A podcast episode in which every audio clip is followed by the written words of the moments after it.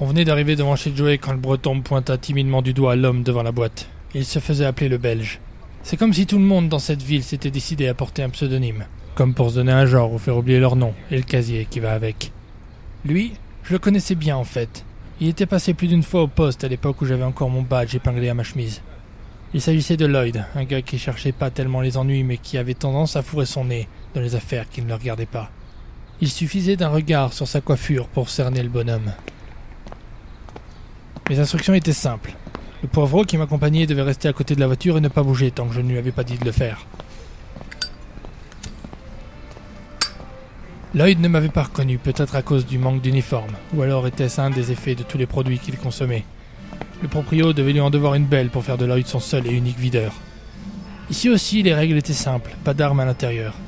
Est-ce que cela valait aussi pour tous les pourris qui devaient s'y trouver? J'allais vite le découvrir. To meet you. The boys and I've been expecting.